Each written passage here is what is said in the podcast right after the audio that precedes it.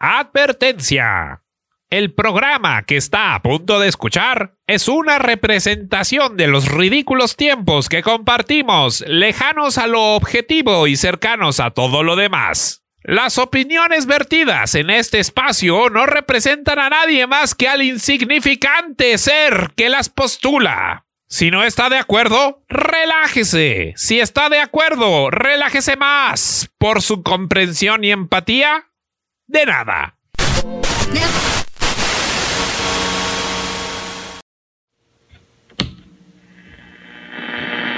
Tendría que empezar con un riff de guitarra, con un buen de fuzz, acá, choncho. Y luego como unas voces chamanísticas a lo lejos, mucha reverberación. Entonces yo luego entro y digo... Por fin es lunes. Lunes a las 5 de la tarde. Aquí y en una galaxia muy muy lejana por no FM. Todo menos miedo.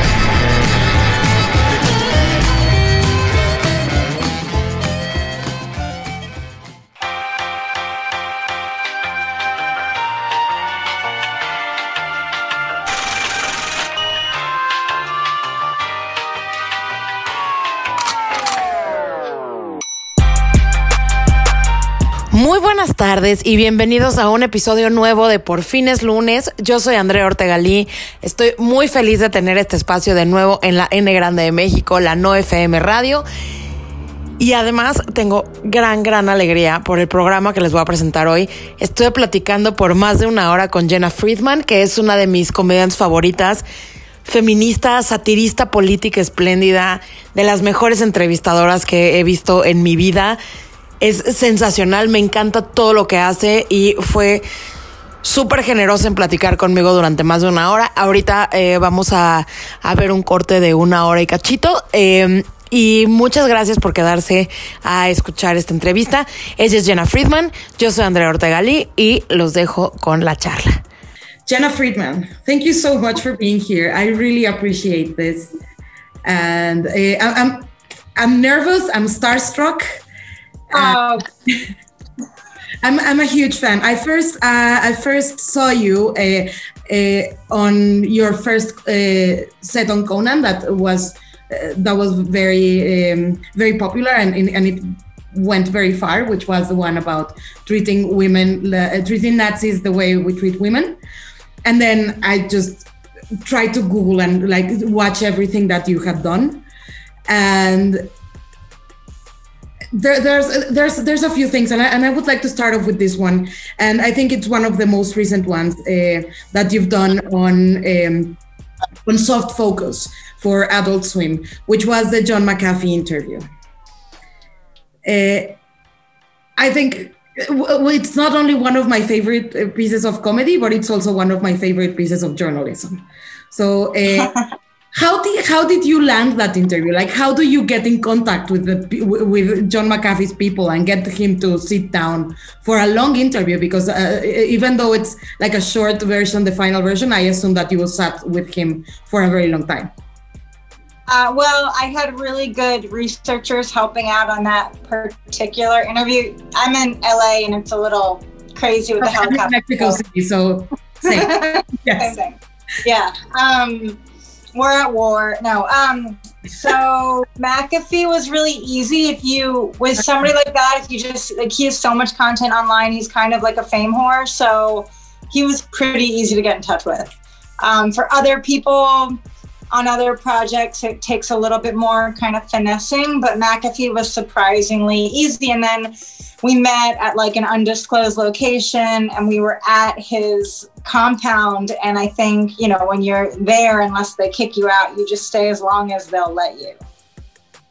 Of so course. that's how that went.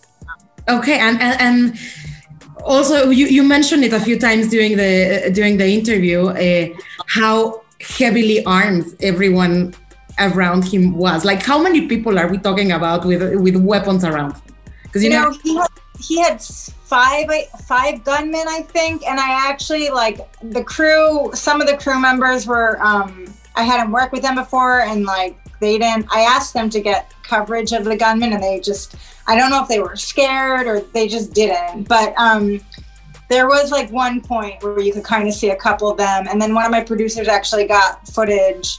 Um, we didn't include it, I think, because we like didn't have the release or something. But one of the gunmen was like using his like semi-automatic to scratch his back. Pretty funny. Um, yeah, but I think they were just like posturing. I wasn't, or maybe I'm just not around guns enough to have been scared. Maybe it was like my ignorance that protected me in that scenario. But at the time, he was running for president, so I didn't think that he was gonna, you know, hurt me. And there were other people around. I don't know. Wow. Sometimes do things and then you think about them later and you're like, oh, that was kind of dumb. But I still, I still tease him online, and for better or worse, I mean, he seems pretty harmless. I mean, compared to other people. I, I, I was nervous during the, at, at some point while watching the interview. I did get nervous when he pulled out his gun, and I could see how you you, you were visibly upset and and yeah. Well, he was drinking and and yeah. playing his loaded weapon, and that I was like, that feels weird. yeah and and that's uh, something that I, that I liked a lot that you just uh, call him on on his behavior and and also I, I found it interesting that this 70 uh, something uh, year old man who start who starts off at the beginning of the interview feeling very confident and being and being quite condescending as well. You turned it around uh, immediately, which is something that you don't even get to see in journalists that do this like day day, uh, day in and day out, and uh, that, that that was amazing, and also so sobering to see to actually see footage of an interviewee being blatantly sexist. Uh, yeah.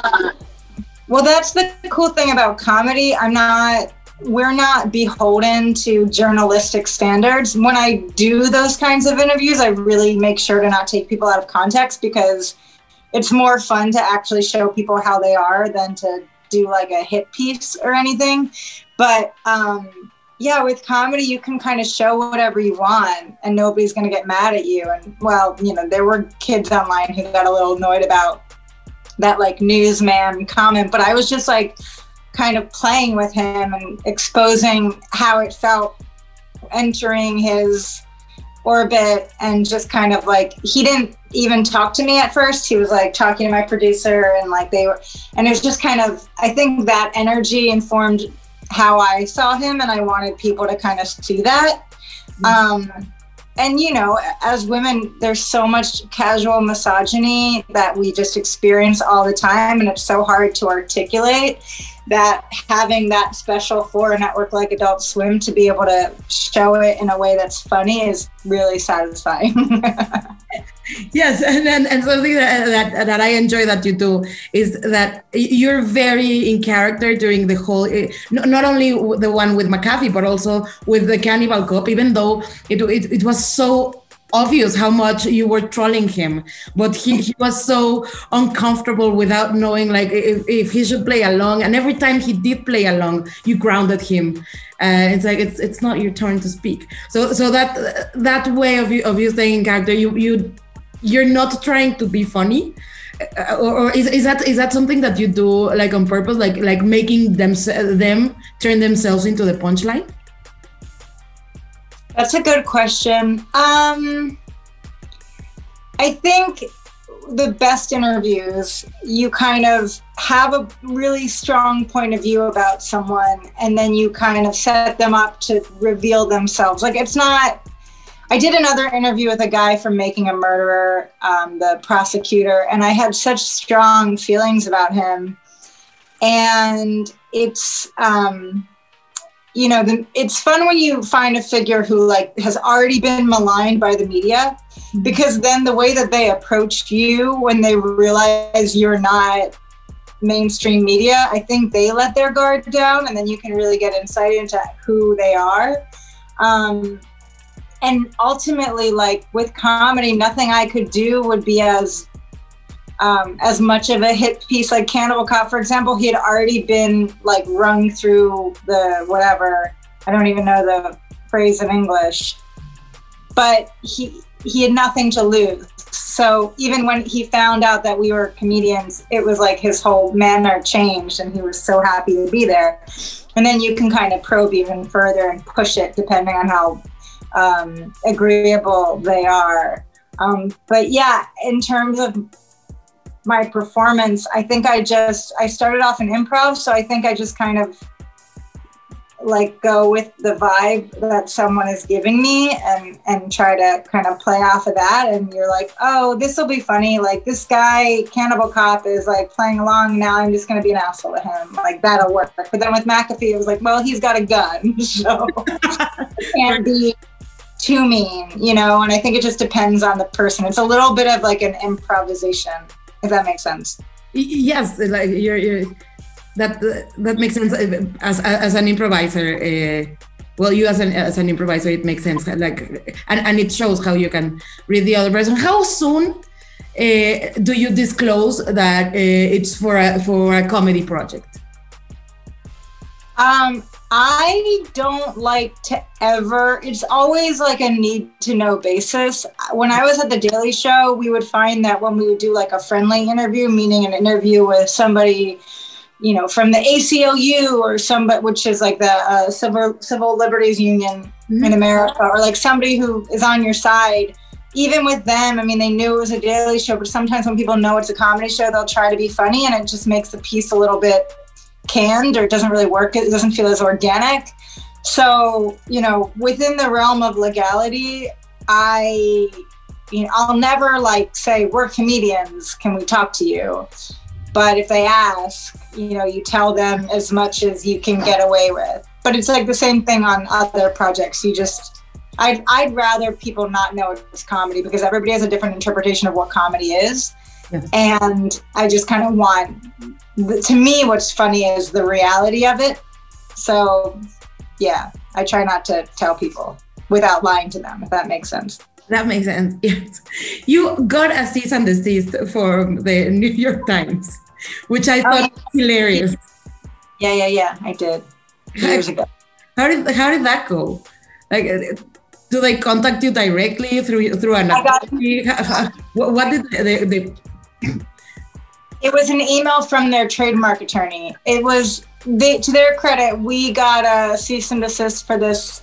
Um, my list was bad. We got a cease and desist for um, parroting their wedding videos, but it was really because we used the trademark in our parody.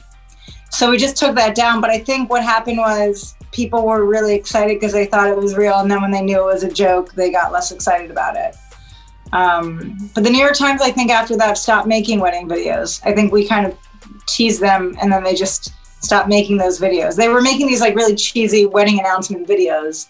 And I had seen one that looked um, sinister. The couple, the guy in the couple looked sinister. So it gave me this idea like, what if he was a serial killer? So then we made a joking one. Anyway, but it, it was cool. It was a fun, it was fun to get a cease and desist like that from like one of my first projects out of the gate. And it does does give you a lot of publicity, and you and you did probably jinx the the wedding video project for the New York Times, which is a great achievement. Like that's a good New York Cup. So um, you started doing improv in Chicago, yes? Oh, I'm sorry. You, I think you froze. Okay. Uh, you started doing improv in Chicago. Oh yeah. Mm-hmm. And then yeah. how, how, how did you uh, transition into stand up? Are you stand up as well, right? Do you do stand up? Yes. Yeah. So, I mean, I started doing stand up because it's kind of like improv is like the gateway drug to comedy. I never thought I would do stand up. It kind of seemed so scary at first. And then I was doing improv where you're like on stage without a script and you're really kind of, even though you're playing different characters, you're kind of honing your point of view. And then it just, I had friends doing stand up. So it just kind of felt like the natural thing to do next. Um, how did you get into stand up? Uh, I well, I've tried improv, like the, the other way around. I started doing stand up, and I've I've done uh, a couple of uh, Second City like short courses, and here with with uh, with some of the improv troupes, and it scares the shit out of me. I I I, I hate it. It gives me literal panic attacks. So well, like you can't go back i think. It's kind of like once once you're like a crack addict and then somebody's like here try like some marijuana. You're like i why? I'm addicted to crack. I feel like stand up it's so much like you have a point of view and you're out there and you're telling it and you know it works. And improv is just a whole different beast where you're like performing with people and like either they're your friends or they're just like other improvisers and you your sensibilities might not be in line and it's just it's a lot more vulnerable. And in stand up you're like in control. Yeah. and in improv you're not in control. And i think improv like i it's so cheesy but i got into improv by like writing a paper about it in college. And it was such an interesting um, way to view like what was going on in the culture at the time and things like misogyny and you know sexism and racism kind of in a group of like mostly white guy improvisers really would like rise to the surface. Mm-hmm. So it taught me to be a better stand up. But I think if I had started out as a stand up going back into that pool, especially like, you know, in Chicago in 2005 when I was doing that, or how I would imagine it would be in like Mexico City, like if you're performing with like mostly men, it's you're not in control. And a lot of times, not only that, but like you'll have to play like the mom or the slut or right. like whatever their like fantasy of comedy is. And that's like honestly like nothing is worse. So i totally see why you would not want to go back to improv. Yeah. I, I, well i started i started doing stand-up uh, I, have been a fan of, of american and english stand-up and australian stand-up because there wasn't really stand-up started in, in mexico uh, specifically mexico city. It started 15 years ago. So it's it's yeah. very new. We we had other other kinds of comedy. Even improv is just like a few years older but just a few years older. And um, we have like a very specific sort of live comedy that is more like a cabaret and more like a, just jokes and a, like more a classic like vaudeville.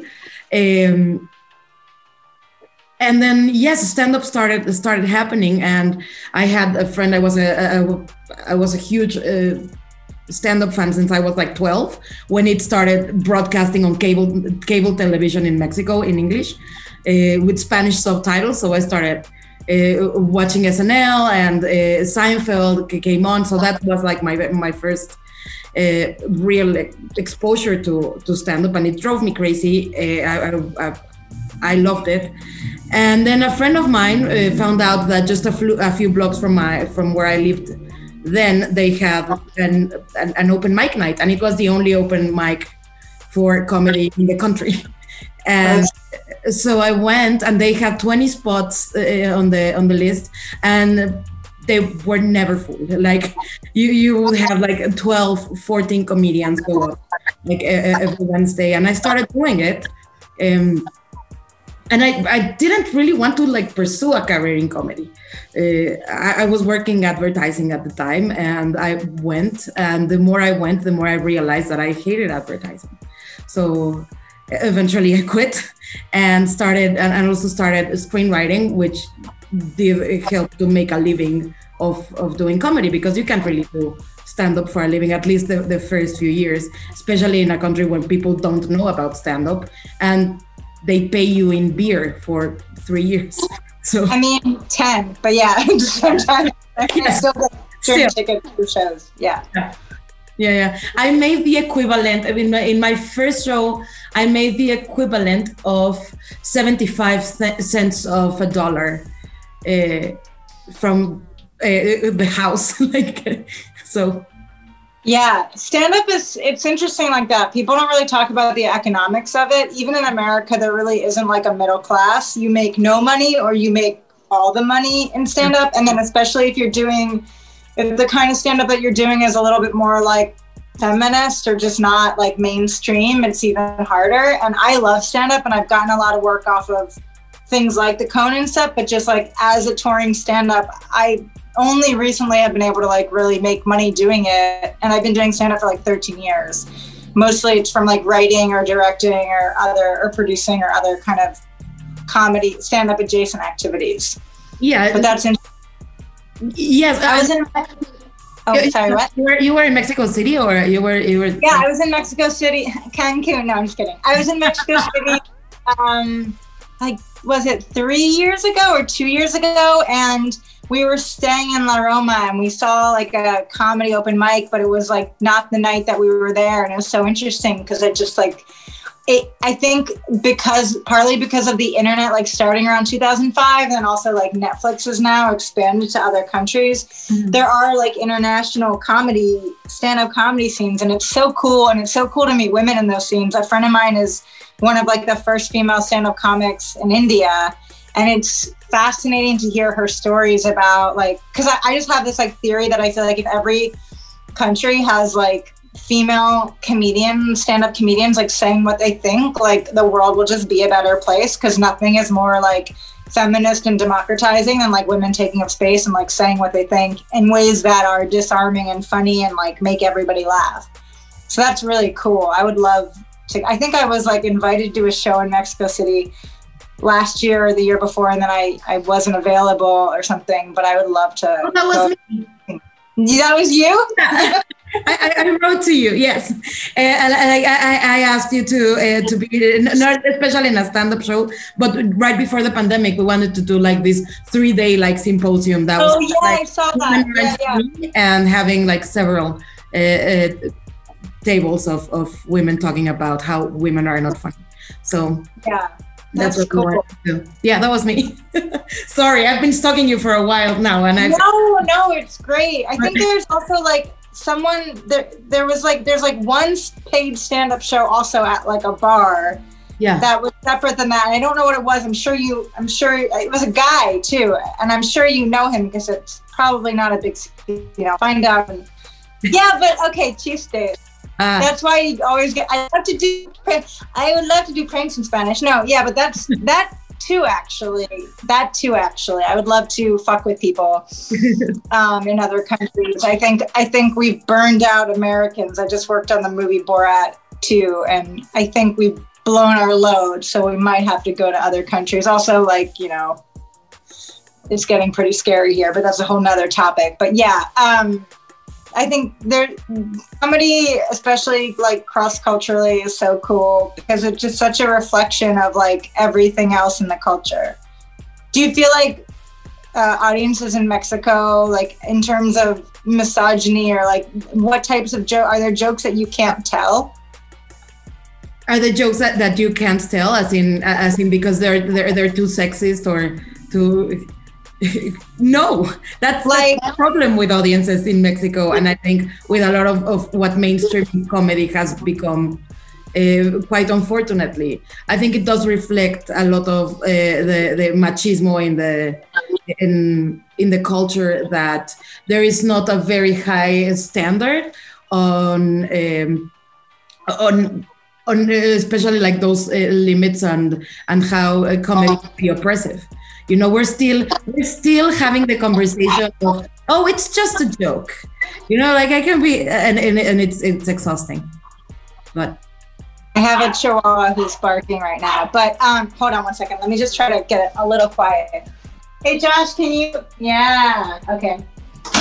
Um, no, but like when you're performing, are there like is there anything like for example there was a comedian i just read an article about like a comedian in china and she told a very innocuous like a very benign joke about like how you know men are have fragile egos and she got in trouble for it and people were very upset about it. Like are there things that when you're performing comedy or when you were before covid um are are there things that like you would feel like you'd want to say but you couldn't say them because of how you knew the audience would react? That's like specific to maybe like mexico city audiences.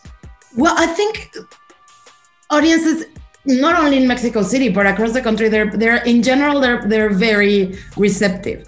There is this uh, we have this area in the in the country that's uh, very close to mexico city like neighboring states it's called the Bajío, and uh, you have Querétaro and Guadalajara, and it, there are like these states that are famous for being like deeply Catholic. But also strangely, there's a lot of comedy and, and like live shows it, in this in this.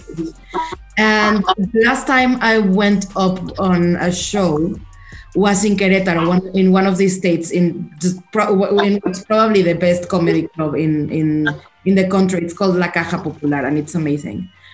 And I tried out a rape joke and I thought it was going to be uh, very shocking and people wouldn't respond well to it. But that's that's also why I wanted to try it with that uh, that specific audience. And uh, and it worked. It surprisingly it, it worked and it worked very well. But I don't think I, don't think there's uh, anything that will get you in trouble there are a few comics, mainly male comics, lately that have gotten uh, that have gotten some heat about uh, things they've said, and, and rightfully so. Um, but but yes, I think it's it's uh, it's pretty broad. Like nothing that is not. Um, yeah, like openly uh, sexist or racist. We, we did have a late show host um, who intended to be like a Mexican version of John Oliver he, in his mind. Um, and he and he got canceled. He just uh, uh, HBO dropped him because of constant racist and transphobic and uh, comments on on his Twitter and on his on, on his show, but mostly on his Twitter. And he did do like targeted harassment towards feminists, and it, it was insane. Like that, like that was happening, and HBO took so long to pick up on on that thing going on. If he were talking about like I mean, I don't, I don't know. I, this is like a question. This is like a question I would ask you at a bar if like we weren't on, if we weren't being filmed. Like, if he had talked about like things involving like police corruption or like cartels or whatever, would he have gotten in trouble for that? Like how, what, how, what do you think in terms of like political things? Like, are do you think? Um, do you feel like to talk about that kind of stuff or not at all? Oh yeah, you can. You can. Uh, it's it, it's doable. Uh, some comics have gotten some threats and it was, like that's happened uh, a, a, few times. Um, it's not like it's happening a lot because there's not because also political comedy is is something that will we st- we're still paving the way towards doing. Not not because uh, you could get in trouble right now, but because we don't really have a tradition of doing it. So we don't know what what what uh, political sat like sophisticated political satire looks in, in, in Mexican. You know, like in in in this particular con- uh, context, we had a party dictatorship for uh, over seventy years that uh, that censored all sort of political uh, satire on television. And uh, so so we know. We don't have late shows that talk about uh, that, that, talk about politics. We don't have satires. For many uh, we have the, the stupidest president uh, for uh, six years the one right before this one and this one also. But and you did not have one one impersonator on television which is insane. It's it's it's ridiculous to talk about. Uh, so so yes, we're still working towards to, to yes towards learning how to uh, to do it, and I think it's it's like seeing. Uh, the whole scene of comedy in Mexico is like seeing like a young comic be- beginning to uh, to do like or observational comedy and self-deprecating, and then slowly moving towards doing edgier stuff and and sophisticating the the discourse and the satire and the, and the point of view. Um, I, I I talk about fem, uh, uh feminism and I talk about gender and it's but but it's also fairly new for me because well for, yeah. for well, uh, going on stage uh, like the I've, I've gotten booed off off stage in so many venues because people didn't know what they were what they were going to to see the first three four years that I that I did stand up, all of our shows they just began like, have anyone does anyone here know what stand up comedy is? And you would have like a beat to to, to explain what stand up was because they, they they didn't know what they didn't want to be talking in the bar. So that's, that's yeah, that's so interesting. Also, it's like when you add that on top of even just like when you're like a woman on stage, going on stage with a microphone and like having your clothes on, I think people like, wait, what? And have to, even in our country, like so often you can feel that it takes a beat for people to like acclimate to, even when the expectation is that they're going to see comedy. So to have that double like barrier of like they don't even know what they're going to see and then there's like a woman on stage and she's clothed and she's funny but not ta- talking about even like she's talking about like feminism. I can imagine people will be like what the fuck is this? Yeah like like she's trying to please like the men on the on the audience? Like what is this? It just doesn't compute. And it's it's insane.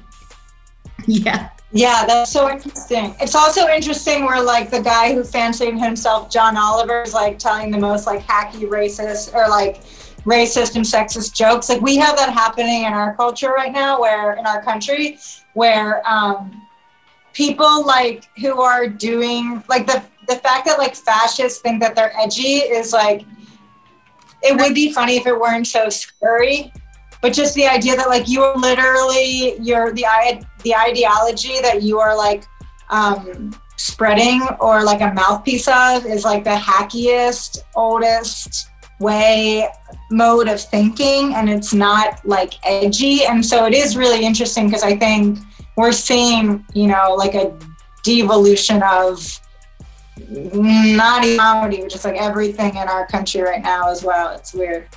Yes, and, and, and that's something that's also emulated here. Like people, uh, like like a comic here who want to be edgy, male comics, obviously, who want to be uh, who want to be edgy in their in, in their comedy. They look up to Joe Rogan and and without being able like to understand that that's not being edgy like he's like that's not a subversive comedy. That's the kind of comedy that is like uh, that is empowering the regime. You know that, that that's the opposite of subversive. But yeah now you see this bunch of uh, of new com- well new and old comics who are looking up to that kind of content uh, because they think that uh, the way to be subversive and shocking and original and having a voice in, in comedy is like questioning the gender pay gap. You know, it's insane. It's yeah, it's so interesting because a friend of mine just um, I forget who it was, but she she said something like Joe Rogan brings on all sorts of different voices, but never one female comic. like, but none of them are female comics. Yeah, I mean, that's a whole thing too. It's tricky. It's so cool that you're encouraging a path there. Um, how many how many women would you say are in the stand-up scene in Mexico City? Well, now the the, stand-up scene in Mexico City and all over the country it has exponentially grown uh, over the past uh, nine. I started doing stand-up nine years ago and then I st- like uh, I stopped for a, for a few years because I started acting and I started uh, screenwriting, which is ultimately my, my goal. Not acting, but screenwriting. Uh, and I do stand up occasionally because yes, it's like the only place where you get to do uh, the things that you don't want to write unedited uh, by a client or a head writer, and it's just like your thing. So I try to keep com- uh, keep coming back to the stage as much as I can but uh, yes, it when I started doing stand up, it was probably like 25 men and seven women. And now uh, the, the, ratio is similar, but uh, but it's but it's much broader. Like I, I, would say, like you have around like 300, 400 open micers, and the ratio is about the same, like like 20 oh.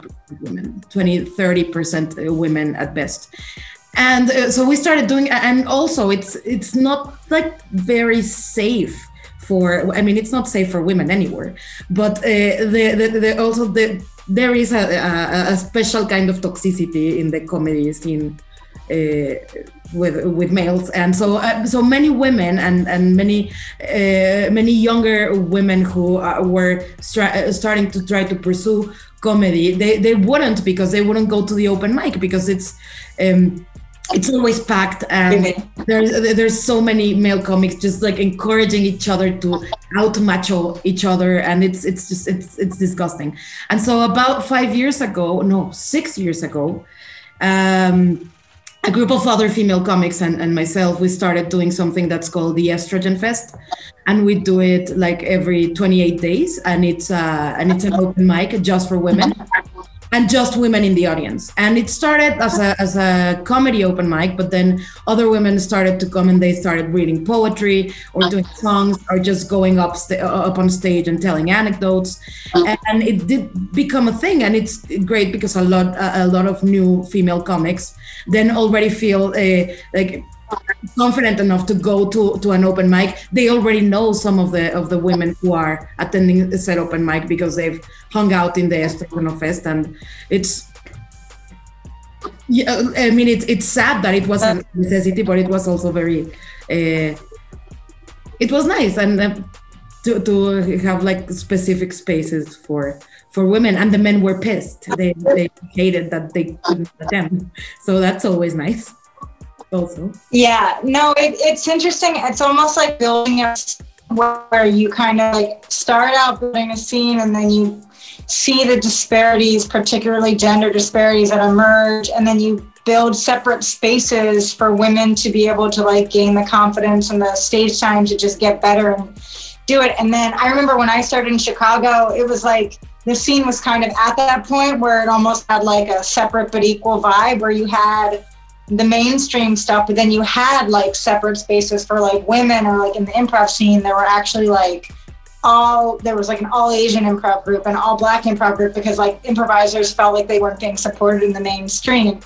And my friends and I started this show that was like a stand-up variety show where the goal was for it to be like 50-50 because ultimately it's like once you get that it's so critical to have women have their have the space to grow and like experiment but also like you want women to also be integrated back into a mainstream so that they can like work with men and get you know and so i remember we had the show where we're like we're just going to do half and half. And there's also this misperception even now like that there are more men in comedy but i think to your point about like men and women especially now are kind of starting out almost in equal numbers, but then it's like who gets like filtered through and who stays and who leaves. Yeah, Even like so, what? No, yeah, th- that women drop out more. Women drop out more, and like pre-COVID, because I mean everything has changed right now. But like the Comedy Store, which is a huge venue in Los Angeles, on a given night, if you look at their roster of performers, you would literally have like 30 men and two women. And people think oh there aren't a lot of women but it's really just like a they're not booking them period. Yep. b women do drop out at higher rates for a, whole host of reasons. So i think if you, if you just like make it a point after you know like the next move is to have the half and half show where you just like put everybody in together. And it's interesting like when i started 15 years ago, I guess, at this point, like the amount of progress that I've seen, like, besides what I just mentioned about the comedy store, but they get called out, but the amount of progress that I've seen, like, not only on stages and in clubs, but like in writers' rooms and, and people getting jobs, it really has, like, as much as it feels like we're going back in time in certain respects, the comedy community that or at least like the alt comedy scene in america that i've been part of has like definitely diversified in every way and for like the better. But then you also have like the joe rogan and like the populist guys who kind of splinter off and become like cult heroes. I wouldn't even call it cult anymore because he has such a huge following. Yeah. Um, that's kind of like a backlash the fact that like more women and marginalized voices are getting heard. So it is all that yeah. Whatever. Yeah. Uh, it's it's it's honestly encouraging to see that that that, that that's happening and it's so palpable that it's happening in the US because of course we have a certain delay uh, on on getting there. Uh, for I, I started uh, as, as, I was telling you I started doing stand up 9 years ago and then I started writing and going in in, in writers rooms. Uh, very mediocrely mediocre in a, in a very mediocre way when i when i started eight years ago i had no idea what i was doing but still um just last year was the first time that i was in a writer's room where i was not the gender quota for the first time in eight years oh that makes a big difference yeah it's it's insane it I had a call yesterday. A producer called me and he said, like, I'm calling you because I'm looking for writers and I need a woman. Uh, well, thank you, I guess. Like that's flattering. or it's it's so, so yes, I, I get a, I got a lot of jobs that I was not ready for because I was a woman and they needed a woman in the writers' room, which sucks. And uh, last year I started I started head writing for for the first time, and and that's when I got other women in the writers room. But that's the goal. That's the whole point of it. Yeah, you try to bring people in with you. That's awesome. And it is cool to not be the only one because then it frees you up from like having to like do whatever that role requires. You could just be yourself. That's like the goal. Yeah, and you don't have to like, like hurt these these people into you know like explaining like what like why is that joke that you're doing like why is your main character in this joke raping the woman. You're like why why, why is that not funny? Because it's rape. You know like you, you do save a lot of time in there if there's other women in the in the room and that would be so funny to be a fly wall of like a writer's room and like a really misogynistic culture. I mean more than ours. I remember even last a couple years ago on like a network show i had to explain to like a room of mostly men that uh, the morning after pill didn't cause an abortion. So the joke is not an abortion joke because an abortion doesn't ever happen. And i'm like talking to like 60 year old men about like okay well what happens is like the egg doesn't like go out of the fallopian. And then i'm like i'm so unfunny. Like this feels like this is not cool that i have to be like WebMD as i'm just trying to be funny. And that that's yeah but it's like that's like part of it. You have to do that until you don't. inaccurate because that's not how women's bodies work. That like that ca- that category of, of of explaining in in a writer's room. And it comes and it comes up often like oh, one would expect it to come up less but no it's it happens a lot. Yeah. I mean, even just the fact that like that like it was understood that like we couldn't even do an abortion joke on this show is a problem but then to have to be like, but this isn't actually an abortion, and, blah, blah, blah, and it's just like, Ugh. but I think you know the, the cool thing was in that one scenario they listened, and 15 years ago or five years ago they might not have, and so there have been like actual tangible like moments that have just like felt like progress um, that kind of keep you doing what what yeah. what you're doing, you know. Well, I had that exact problem last year, the, in, in, precisely in the in the first writers' room when I was not the, the only woman. Turns out that the head writer and I and I realized this after this conversation. I was this was a, a, a series, a dramedy, and one of the characters uh, at the end of the first season, uh, she finds out pregnant. And the way that we had been writing the character so far, the only logical thing for her to do is to get an abortion. And so I wrote the storyline, and they called me a baby murderer.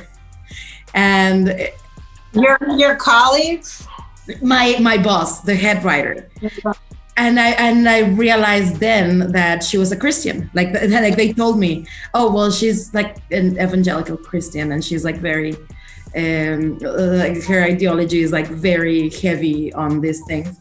And well, needless to say, I will never work with them again because I'm a, I'm a baby murderer.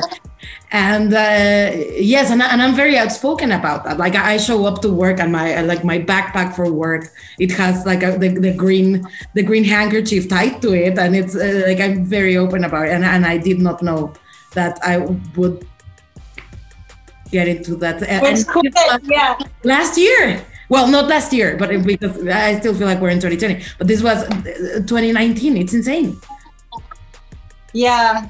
I mean, that's part of it. Even the anecdote I just told you about the job, like I didn't get invited back on their next season. but I think, you know, it's fine. It's I was busy anyway. It's cool, but I think that that's why like I love female comedians so much because I really do think that Sorry about the dog. Um, there's such an opportunity to change culture in such a positive way. Like in our country, one of the things I always think about is like the gay rights movement and and shows like Will and Grace and Ellen and what they did for so many people's lives and just people's ability to like look at them like be seen on television in a major way and have their families see them and understand them. And i think about like you know for like reproductive justice it's just like it's going to take a little bit more time for us to push abortion storylines into tv shows and hopefully the laws will you know follow. But i mean the gay rights lgbtq rights kind of is something that i've always like kept in the back of my mind of like this is a really good example of like seeing the storylines come in the 90s and then like you know gay marriage was legalized i think it was like 2014 in america. And you're like okay you can draw a direct line from the culture to the policy. And so i think about that in other respects. Um, which is also like the kind of uh, sorry i'm sorry i'm sorry. Go ahead. No no no i just which is also the, the counter argument that that that is exactly the counter argument for it's just a joke you know like, like we, we can do uh, racist and sexist and homophobic content and, and and material because it's just a joke. But if you can so precisely trace how you can change culture uh, through uh, through television and through storylines and then there's a direct line between that and acceptance from the public and then policy then it works the other way around as well. So it's either a joke or it isn't. Yeah I mean, there's it's so interesting. It, like when I started comedy, I remember, and I started comedy by like studying it. So I was already like a kind of little bit outside looking in. And I remember like my first improv teachers were just like, just play, you know, like you don't need to have an agenda. And they were very critical of like somebody having an agenda, which is really just a point of view. And my favorite comedians have a point of view, a, a strong point of view that they filter everything through. And so to I, I mean, it's never been. And then I, I'll talk to people and they're like, "But don't you want to just like make people laugh?" And I wish that was my mo because I think if it were, I probably would be more successful. but it's just, it's just never been what like you know. There are moments like especially now where I want to make people feel less crazy. I, I do want to make people laugh to just try to like, you know, as like just blow off steam but uh, that's never been like my primary objective. And like with the thing with the show on adult swim and the things that you picked up on it wasn't like oh who can i talk to that'll be funny? It's like i know 18 year old stoned kids are going to be watching this. Like i want them to see what misogyny looks like and i want them to kind of understand like campus rape culture and like sexual harassment in gaming and and then you can build the comedy around it. So I never think a joke is just a joke. You know, I think it's it's like it's like the most powerful form of language because you're hiding it in something that makes it almost feel more approachable. So it's it's almost more potent in that respect. And what, what I thought was also brilliant about the, the campus piece was uh, how the format was so like like the whole aesthetic and the and the voiceover and and the and the editing and the it was so close to a, a, reality show you know like it was not documentary but it was like very much reality showy.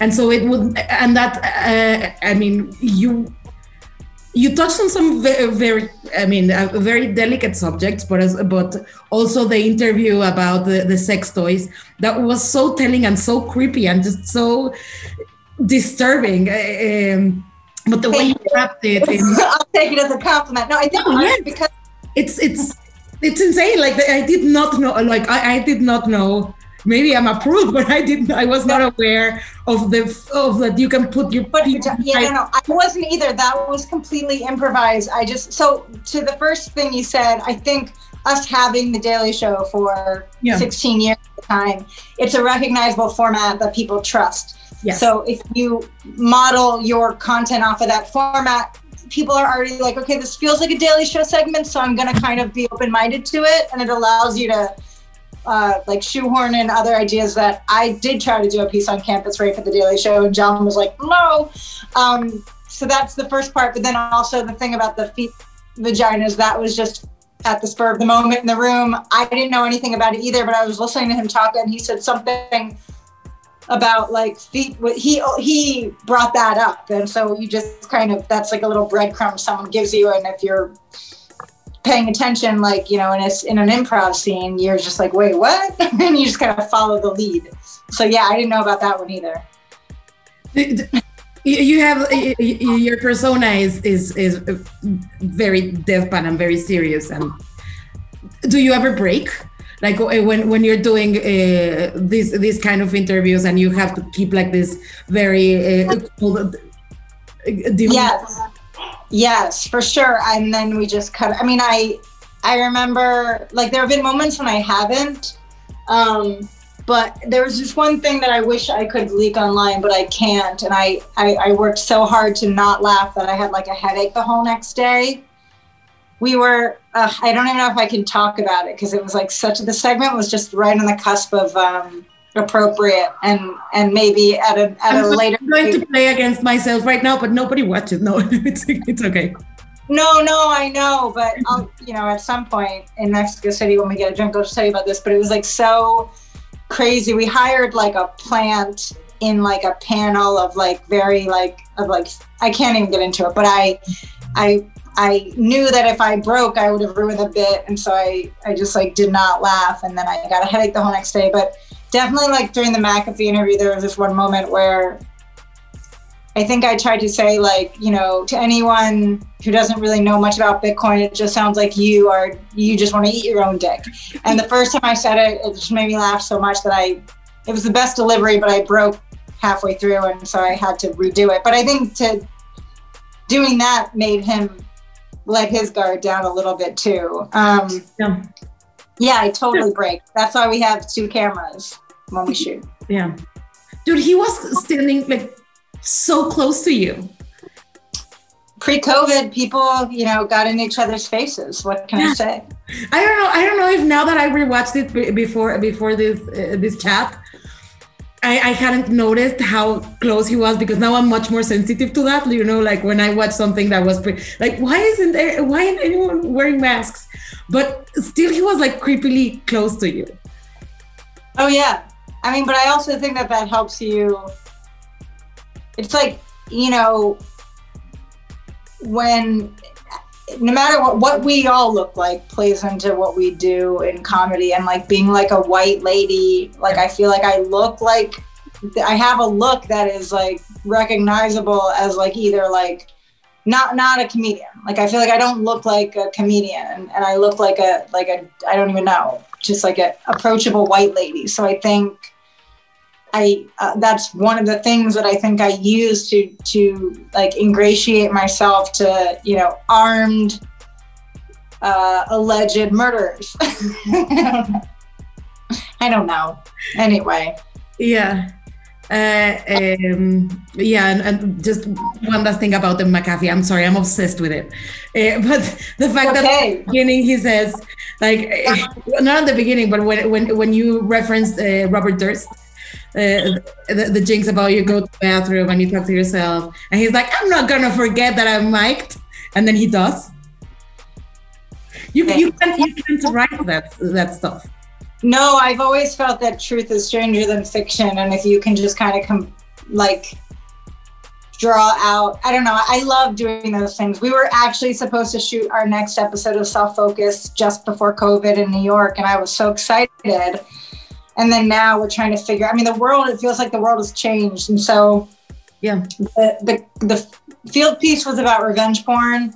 And then the interview was going to be with i don't want to say who but i was very excited about it. And then obviously we had to like not get it, go into production. And i i don't know if we'll be able to pull off the show in the same way going forward but I'm, I'm sad that we didn't get to shoot something and then you know edit it at like during this time because that that project with Adult Swim is like one of my favorite. It's just like a fever dream. It's so much fun to do. Yeah, and it's amazing to watch. It's it's one of the best. and I'm and I'm eagerly waiting for the for the next episode. Who would you like to interview? If you could interview, like, if, would you like to? I'm surprised. I, I can't say because Oh, got- like if you could like interview anyone, like if you could sit down with Donald Trump for half an hour, would you? Would you do it? Like, yes. Yeah. I still. It's so interesting too because I, I think like one of my like greatest assets is my obscurity and the fact that like I don't look funny and nobody knows who the fuck I am, and I, I love that. And there was some. There was like a very you know, uh, well-known white supremacist figure who I wanted to interview for my show, and the network actually ended up not letting me. But I thought about it for so long about like, you know, is it dangerous to give this person a platform? Blah blah blah. But then when I like, because when I go to the field, I, I pretty much have the the interview written in advance. Yeah. And when you do that, you allow for happy accidents, but you have an idea of exactly what you want. And now, when you do those kinds of things, especially if it's with somebody kind of yeah. In that space you have to be prepared that they're going to be recording you. Every email you send every interaction you have the moment you're on set like you could be recorded by them. So you have to be really careful about this.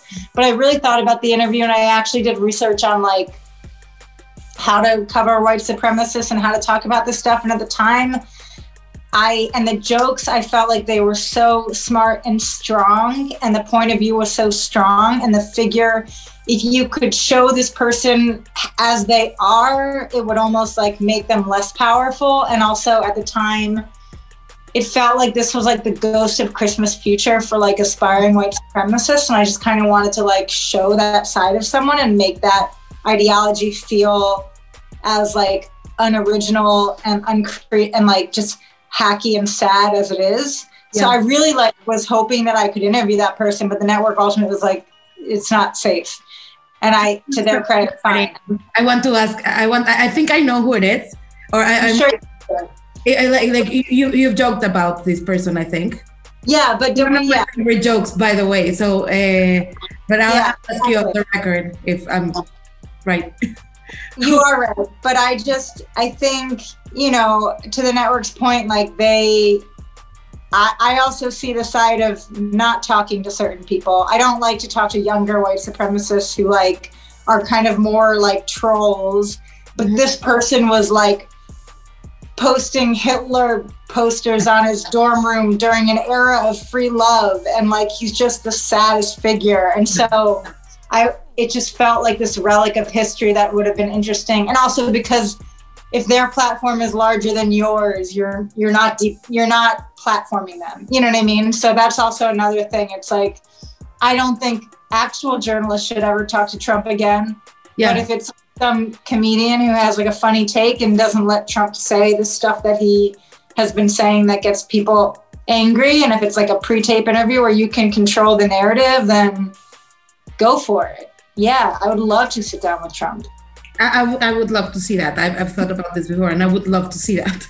And then hopefully, not, and then move to a country where people don't have guns because they won't be allowed to stay here. Yeah, yeah. I'm I, I'm I'm so sorry about what, what what's going on in in the U.S. with the insurrection, but you know, it, it's yeah. thanks for saying that, but it, it, it was an inevitable outcome of the past four years, and I think the more that's coming out, the more we are seeing that it could have been so much worse. And I've been tweeting about this like an idiot, and it will get worse. But at the end of the day, like people are now seeing how dangerous it is when you let fascism and racism into the mainstream. And so I weirdly feel somewhat more hopeful than I have in the past four years, partially because we have Biden heading into the White House with Kamala and we have like we won Georgia. And so I feel like I'm hopeful, but it is scary as shit. And it's scary to do comedy right now. And we're not doing it, a lot of us, because of COVID. But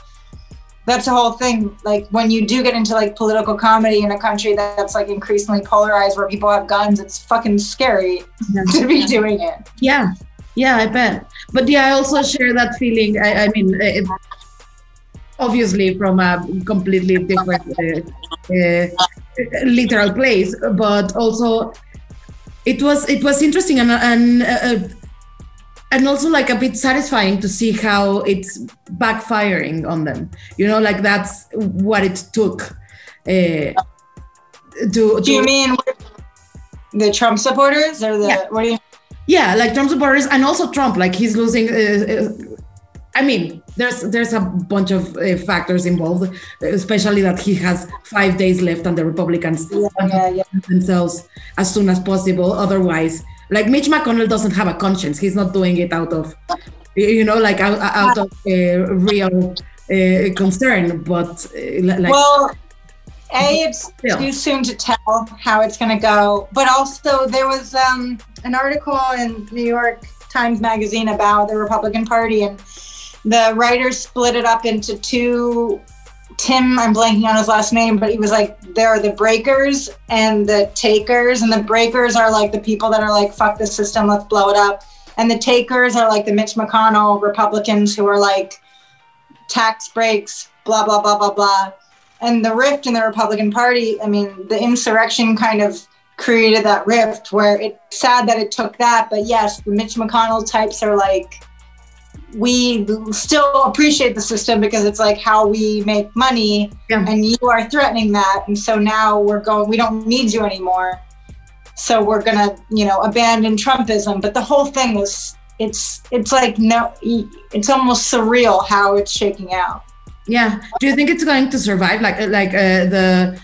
Uh, the, well both both parties like the both the republicans and the and, the- and the democrats they they have like very uh, two very distinguishable uh like factions uh Yeah. you know like the people who who's like the jim jordans you know who uh, like how are you going to reconcile a figure like jim jordan or uh, even lindsey graham is like coming terms a little bit but but those figures with a with with the rest of the Republican Party, even Mitt Romney, who uh, showed some conscience in the first from the first impeachment. Yeah, well, I wouldn't even. I mean, Mitt Romney aside, I mean, the word conscience, I think, with that party is just out the window at this point. I think there are a lot of things that need to happen for our country to, like, I don't know if the word is heal or get back on track or whatever. Because at the end of the day, also, like, there were so many pro there have always been so many problems beginning with like how the country was founded on like genocide and slavery and all these things that we just kind of pushed and white supremacy that we haven't really tackled and so you know the thing within the democratic party which is so scary for so long beginning in like 2014 or 15 there were like concerted efforts by foreign actors to just like sow chaos and push the democratic party into two camps and the democratic party also did it on its own with like the neoliberal camp and then the you know Bernie camp. Mhm. Uh, camp, I don't. There's a weird word, but so there are there's so much um, increasing polarization, and and it is a really really scary time, and you do hope that we can like find ways to you know get people jobs and food and money so that they're less angry. And i'm not just talking about white people but just you know trying to put money back into people's hands as opposed to like in just the pockets of a few billionaires and, and you know like make the country function. And then you know we can work on everything else. I'm, I'm not in politics. And i when i see all these qanon supporters or qanon people getting into the House of Representatives part of me is like I should go into politics, but I also don't want to because it's really, really scary and it's so much fun, more fun to make fun of the system from the outside. Yeah. But I think every every large country and every country has all of these problems, and uh, you know, right now because of so many factors, including you know like Facebook and social media and like unregulated tech, those problems are getting worse. I'm so ranty. I'm trying to like figure out like a coherent answer. I don't have one. It's going to be a really interesting. But if I did have one thesis or like one answer to how to fix things, it would be like getting more progressive women on stage saying what they think in safe spaces where they're getting paid to do it. Because I do feel like that is like, you know, the future. I don't, I don't know what else to say. Absolutely. I'm sorry. I'm sorry. I also took like this chat. To, uh, Don't apologize. Don't apologize. I'm so sorry. Yes, I'm so sorry for apologizing. no, I'm obsessed with American I'm so politics. sorry for apologizing too. No. I'm I'm obsessed with with American politics. Uh, this show last year during the impeachment, it's around this this time, uh, every other show was about uh, American politics, and it, uh, I mean it was like a good commentary, and we made a little bit of fun about it, and and it was called Mexicans for Trump, and we had. Uh, and we had like our Twitter handle that was Mexicans for Trump, and we get representatives uh, following our our account. And since they don't speak a word of Spanish, they could not tell that we were like mocking it and making fun of it. And we would get tagged in like QAnon videos, and it's like it, it was it was insane. And it was that, that it was my favorite part of doing the show. I think like people thinking that it was not like it was not parody. Yeah, yeah. Satire is really hard right now because people are like so dumb and the depths of their stupidity is like so shocking. Yeah. Satire is really hard, but it also makes it fun Yes. in a way. I mean, but it that's so funny. I can see that. I feel like I saw some like Mexico for Trump videos. Like, was it two years ago or something? I feel like No, I, that, that, was, that, was, that was not us. I mean, we just had like the like the radio show. We did not make like any additional content besides just like tweeting. Uh, tweeting out news and just commenting on them on, in Spanish, uh, with with uh, sat- in a satiric way, but not thinly veiled, veiled at all. Like if you read in Spanish, it was uh, quite obvious that it was satirical. But if you put in, but they don't even understand satire even English. in English. If they don't understand it in English, how are they going to understand it in a second language? So Never gonna happen. yeah. Okay. Jena, this was amazing. I had I had a lot of fun, and it was uh, great meeting you. And Yeah, I hope to meet you in person at some point. Yes, When- please. Yeah, absolutely. absolutely. cool. Okay. So have a good night. Thank you so much for talking. to Stay safe, you too. Stay Take safe. Bye. Bye.